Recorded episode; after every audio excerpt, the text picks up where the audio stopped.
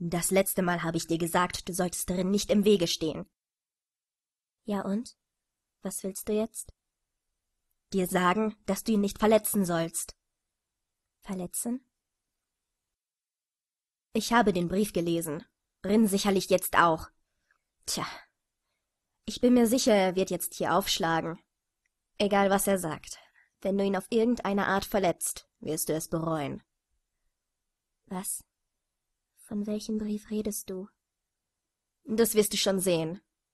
Es klingelt. Ich sollte wohl gehen. Als sich die Tür vor Rin öffnete, wollte er bereits loslegen zu sprechen, doch als er sah, wer die Person war, die dort stand, klappte sein bereits geöffneter Mund wieder zu und er blinzelte irritiert. So, Ske? fragte er nach. Was machst du hier? Ich hatte etwas zu besprechen. Viel Spaß mit Nanasse. Hey, was besprechen? Was sollte denn Sosuke mit Haru zu besprechen haben? Die beiden gingen sich doch sonst immer aus dem Weg. Rin war ja nicht blöd, er bemerkte die Blicke der beiden, und die sprachen nicht gerade Sympathie aus. Der Rothaarige seufzte gerade, als er sich umdrehte und die Person entdeckte, die er wirklich sehen und besuchen wollte. Und als er in die tiefblauen Augen sah, fiel ihm doch ein Grund ein, über den Sosuke mit Haruka reden konnte. Der Brief. Was möchtest du, Rin? Der Angesprochene schüttelte den Gedanken ab und notierte sich nur irgendwo im Hinterkopf sein Zeug noch besser vor Soske zu verstecken, damit dieser auch nicht versehentlich über irgendetwas stolperte, was ihn nicht anging. Reden.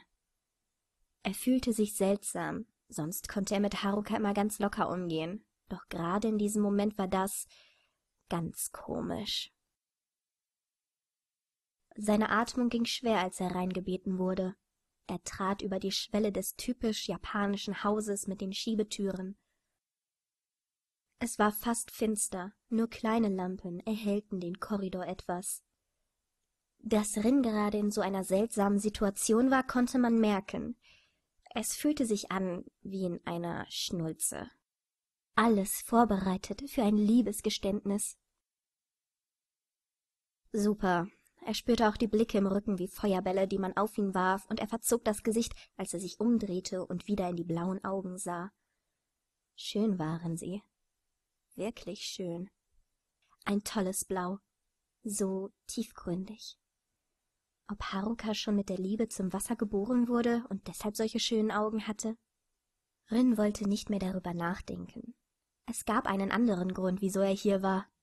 Er griff nach hinten in seine Hinterntasche und zog den Briefumschlag wieder aus ihr heraus. Der Rotschopf wollte ihn Haruka zeigen.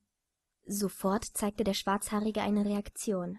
Er sah, wie sich die neutralen Augen kurz weiteten, ehe er sie unter Kontrolle hatte und sich nur über die Lippen leckte, wie ein nervöser Schüler vor einer mündlichen Prüfung. Wo hast du den her? fragte er mit einer rauen Stimme. Makoto hat ihn mir gegeben, antwortete Rin ehrlich. Er sagte, ich solle ihn mir durchlesen, weil du dich so komisch verhalten hast. Hast du ihn gelesen? Willst du, dass ich ihn gelesen habe? Er würde alles, jedes Wort vergessen, wenn Haruka das wollte. Vielleicht war das nur ein Hirngespinst damals gewesen. Manchmal, da fühlte man sich doch erst zu einem Menschen hingezogen, und im zweiten Moment war es für einen einfach nur lächerlich, und man schmiss alles weg, was mit diesem Gedanken zu tun hatte. Nur der Brief war nicht weggeschmissen worden. Von wo hatte Makoto ihn sonst? Der Grünäugige kramte doch sonst nicht im Müll herum wie ein Obdachloser auf der Suche nach Essen oder etwas anderem Brauchbaren. Ja, der unsichere Blick von Haruka war so ungewohnt für Rin, dass er sich irgendwie schlecht fühlte. Wie ein Bösewicht. Wie jemand, der einem Kind einen Lolli anbot obwohl dieses Kind doch wusste, nichts von Fremden annehmen zu dürfen. Der Rothaarige schluckte einen Kloß in seinem Hals herunter.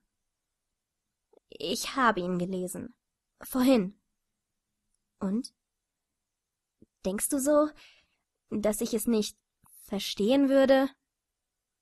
Du wirktest nicht so, als ob dein Interesse mir gegenüber. Ich wusste ja nicht einmal was von deinem Interesse. Warum hast du nie etwas gesagt?